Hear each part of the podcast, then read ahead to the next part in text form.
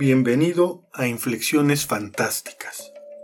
En este podcast podrás encontrar historias cortas que se inscriben en el territorio de lo fantástico, la ciencia ficción, el horror y otras variantes de la llamada literatura de género.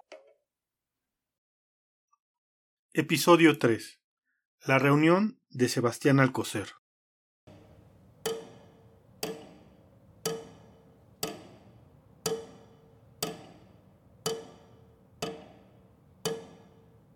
Sebastián Alcocer se sentía emocionalmente agotado. Estaba atrapado en un trabajo que detestaba y en un matrimonio que consumía la escasa alegría que había podido sobrarle. El sentimiento de insatisfacción a lo largo del tiempo se había acrecentado y, ahora que estaba recostado en su cama, a unas escasas horas de cumplir los cincuenta y tres años, le parecía insoportable.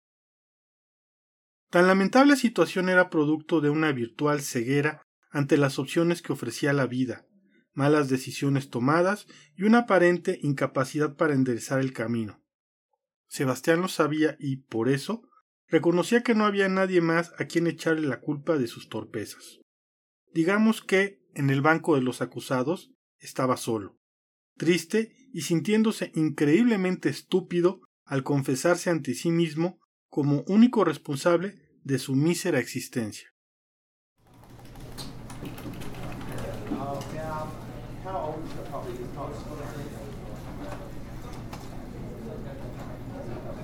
Así, el día de su cumpleaños, se presentó al trabajo fingiendo que todo estaba bien. Hubo una mención del asunto, alguien llevó pastel, unos cuantos refrescos y se cantaron las mañanitas. Hubo abrazos y buenos deseos. Sebastián agradeció a todos por las finas atenciones recibidas y, sin mucho ánimo, se retiró a su cubículo a trabajar en el obligado balance general trimestral. En el escritorio, sobre una monumental pila de documentos de aspecto ilegible, se destacaba una blanca invitación para ese particular día. Un evento simplemente llamado la reunión de Sebastián Alcocer. Una torcida sonrisa se dibujó en su adusto rostro. No había nadie interesado en organizarle una fiesta. Laura, su propia esposa, llevaba cinco años seguidos en que pasaba por alto tan insignificante fecha. Con una singular actitud entre indiferencia e incredulidad, dobló la invitación por la mitad y la guardó en una bolsa de su saco.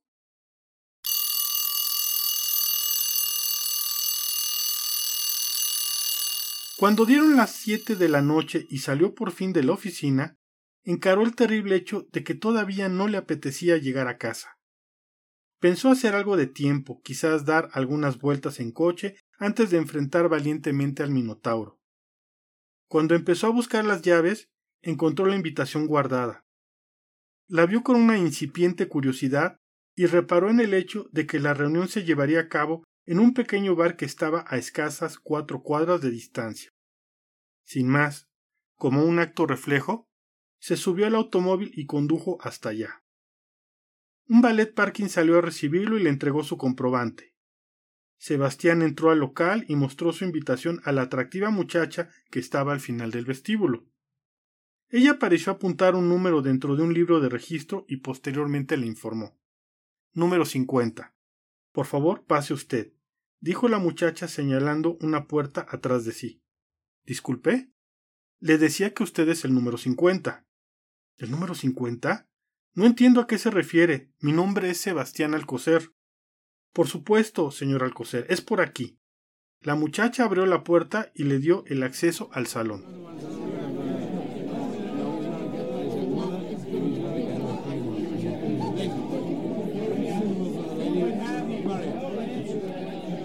Una vez traspasado el umbral, se quedó literalmente petrificado por lo que encontró. El salón estaba lleno de individuos que tenían un enorme parecido con él, es decir, eran sujetos que aparentaban su misma edad, de similar estatura, de iguales rasgos faciales, rasgos que incluían la forma de la nariz, la boca, el color de los ojos y el tono de la piel. Ciertamente eran muy parecidos a él, pero no idénticos, pues había pequeñas diferencias que les distinguían, uno a uno de todos los demás. Algunos se veían más delgados y otros con un considerable sobrepeso. Las posturas eran variadas. Unos reflejaban un cierto decaimiento y otros mostraban mucha seguridad. Las ropas eran distintas. Había quien estaba vestido con gran elegancia y había quien parecía poco menos que indigente. Todos, invariablemente todos, usaban anteojos, pero los modelos eran diversos. En ocasiones la imagen general se veía favorecida y en otras abiertamente perjudicada. En conclusión, el salón estaba repleto de sujetos que parecían versiones alteradas de Sebastián Alcocer. Así, estando parado, tratando de dar crédito a lo que veía, escuchó unas voces detrás de él. Hola, ¿acabas de llegar?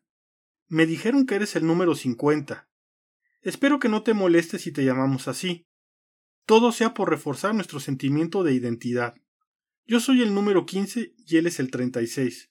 Sonrió amablemente uno de los dos sujetos que se le acercaron. Perdón, ¿cómo dice? Mi nombre es Sebastián Alcocer, dijo con evidente signo de inquietud. Claro que eres Sebastián Alcocer. Todos los que estamos aquí somos Sebastián Alcocer.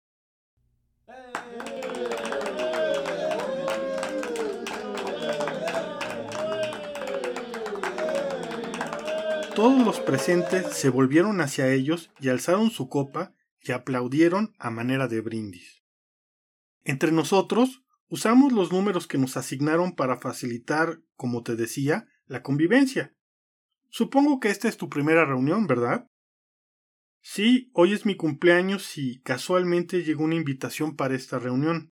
Desde luego, hoy es el cumpleaños de todos nosotros, y si acaso te llegas a preguntar, esta, como las demás reuniones de otros años, es gracias a la iniciativa del número uno. Mira, es ese de la esquina, el que está junto al piano. Señaló el número 36 a otro alcocer que tenía un profundo aire de intelectualidad. Discúlpeme, pero esto me parece muy confuso y francamente he de confesar que me estoy asustando mucho. Casi de inmediato se dio vuelta para salir corriendo por donde había entrado. Eh, tranquilo, no pasa nada. Lo detuvo el número 36. Vamos a explicártelo todo. Digo, si no se explica uno a sí mismo, ¿qué ha de esperarse de los demás? ¿Estás de acuerdo, quince? Estoy de acuerdo. ¿Quieres que yo lo haga o lo haces tú? Déjame probar a mí, contestó el número 36. Ahora, dirigiéndose hacia el número 50, le dijo: Como hace rato te decíamos, todos nosotros somos Sebastián Alcocer, solo que en versiones alternas de nosotros mismos con circunstancias de vida distintas. ¿Conoces aquella famosa frase de Ortega y Gasset Yo soy yo y mi circunstancia? Bueno, pues no hay nada más cierto que eso. A lo largo de nuestra vida tomamos ciertas decisiones que en conjunto nos definen. Eso, mi amigo, es en buena parte nuestra circunstancia. Sábete que una enorme cantidad de decisiones tomadas implica innumerables posibilidades descartadas. Cada uno de nosotros somos una de esas posibilidades. Esto no puede ser real. Por supuesto que es real, y todo gracias al número uno. Él, en su universo, es un prominente físico con un asombroso descubrimiento. Verás, los universos alternos distan mucho de ser paralelos, más bien suelen converger en ciertos puntos donde espacio y tiempo es igual para todos. El famoso punto de inflexión, asintió convencido el número 15. Perdón, pero no estoy entendiendo nada. Vamos a explicártelo de una manera más sencilla, dijo, como pensando en voz alta, el número 36.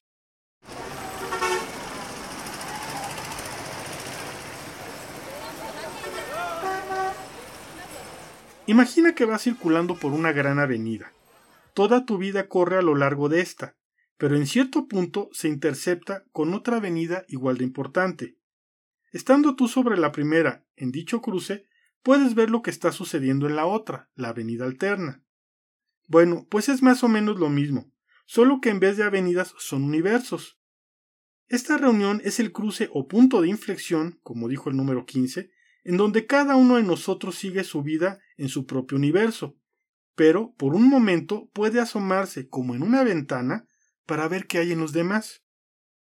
¿Y por qué hasta ahora me llegó la invitación y no antes? No lo sé. Lo más probable es que tu universo no haya llegado al punto de convergencia hasta ahora. ¿Hay otras reuniones de este tipo a lo largo del año? No, porque como te explicaba, el cruce es uno solo. Luego cada avenida sigue su camino, separándose de dicha intersección. Pero sigue habiendo reuniones cada año, ¿verdad? Oh, sí, dijo el número 15, porque los universos no son lineales como las avenidas. Cada año, en la fecha de nuestro cumpleaños, se dan nuevos puntos de intersección. Te digo, esto es cosa del número uno. Él tiene todo el mérito. Ahora, continuando con la explicación sobre las posibilidades olvidadas, interrumpió el número 36, te hablaré un poco de mí. Desde que era joven siempre sentí una cierta afición por la astronomía, pero al momento de elegir el tipo de estudios profesionales que llevaría, me incliné por la contabilidad, pues imaginaba que me sería más fácil alcanzar un cierto nivel de confort económico y social. En pocas palabras, encajaría mejor dentro del sistema siendo un contador que un astrónomo. Así que tomé una decisión y dejé a la astronomía como un mero pasatiempo. Por otro lado, el número 15 se mantuvo firme en su vocación y ahora es astrónomo. Yo también quería ser astrónomo, pero tuve un razonamiento idéntico al tuyo y acabé por ser contador, confesó avergonzado el número 50. Muy bien, vamos progresando, contestó el número 15. Ahora yo te pondré otro ejemplo. Cuando tenía 27 años conocí a Laura y, para mi pesar, decidí casarme con ella. Bien puedo decirte que le he sufrido como a una enfermedad terminal. Mi madre, años antes, quiso que tratara a Rosalina, la hija del vecino, una muchacha sencilla, de carácter dulce, que siempre había mostrado interés por mí. Sin embargo, desoyendo todo consejo, me incliné por Laura. En contraste, puedo decirte que Laura era una mujer poco cariñosa, con una imagen de sí misma sobrevalorada, que demandaba más de lo que en realidad podía ofrecer y que me trataba con enorme desdén sin importarle mucho quién se encontrara alrededor. Afortunadamente, me divorcié de ella hace ocho años y ahora estoy bastante bien. Yo, por mi parte, dijo el número 36, me casé con Rosalina. Tengo tres hijos y, pese a los pequeños detalles, porque nada es perfecto, puedo decirte que soy muy feliz en mi matrimonio. Pues yo sigo casado con Laura y mi vida es un completo infierno. No hago otra cosa que simplemente tolerarla, se quejó amargamente el número 50. Creo que ya te quedó claro el asunto, ¿verdad? preguntó el número 15. Sí, ya entendí. Lo que aún me da vueltas en la cabeza es por qué de tantos invitados. Pues porque son muchas las disyuntivas que la vida te pone. Mira, si vas por ahí preguntando, verás todas las opciones que se te llegaron a presentar y las consecuencias que cada una de las decisiones tomadas te hubiera dejado. ¿A qué se deben las diferencias finales en el aspecto de cada uno de nosotros, si en realidad somos el mismo sujeto? preguntó el número 50. Es sencillo. Nuestro rostro, como nuestra figura, muestra el tipo de vida que hemos llevado. El número 36, al casarse con Rosalina, llevó una mejor vida que la mía que estuve casado con Laura. Por eso se ve mejor conservado que yo. Me atrevería a decir que, analizando el conjunto de tu aspecto, mi vida, a su vez, ha sido mejor que la tuya, que aún sigues con esa horrible mujer, mientras que, gracias a Dios, yo ya me encuentro libre. Creo que las explicaciones básicas están dadas. ¿Por qué no nos dedicamos a seguir disfrutando de la reunión? comentó el número 36 al oír las carcajadas de un grupo que estaba delante de ellos.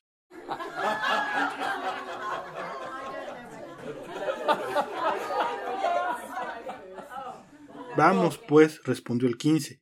No te quedes atrás, cincuenta, que esta es nuestra fiesta. La velada pasó deprisa y todos los invitados parecieron divertirse mucho.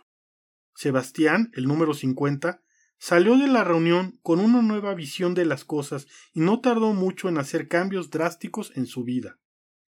Renunció a su trabajo para buscar uno que le brindara un poco más de tiempo libre para hacer otras cosas que, según él, siempre había querido hacer. Desde luego, eso trajo problemas en su casa y, al final, con gran satisfacción y alivio, terminó por separarse de Laura. Actualmente no tiene una pareja estable, pero se ve muy contento con su situación. Cada año, en su cumpleaños, suele asistir solo a una misteriosa reunión de la que no platica con nadie y regresa con nuevos puntos de vista sobre la vida. Muchas gracias por tu atención. Si esta historia te ha gustado, dale like y compártela si crees que puede ser interesante para alguien más. Próximamente estaremos publicando otro episodio de Inflexiones Fantásticas. Suscríbete para que en su momento esto te sea notificado. Hasta pronto.